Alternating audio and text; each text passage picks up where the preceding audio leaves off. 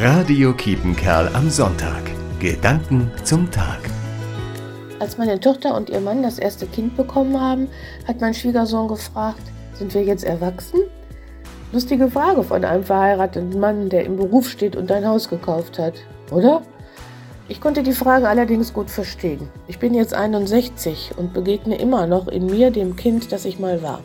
Darum hat es mich sehr angerührt, in einem Buch zu lesen, in jedem Menschen lebt ein Kind, ob wir neun Jahre alt sind oder 90. Und dieses Kind, das so verletzlich und ausgeliefert ist und nach Trost verlangt und hofft, bedeutet unsere Zukunft. Thomas Hettche hat das geschrieben in dem Buch Herzfaden. Für mich verbinden sich diese Sätze mit meinem Glauben. Für Gott bleibe ich immer sein Kind so wie ich für meine Mutter ihr Kind geblieben bin, bis sie gestorben ist. Ich bin Gottes Kind. Ich muss nichts leisten, ich darf Fehler machen, ich darf bockig und laut sein, unangepasst und fröhlich. Er hat mich lieb, einfach so, weil ich sein Kind bin, egal wie alt ich werde.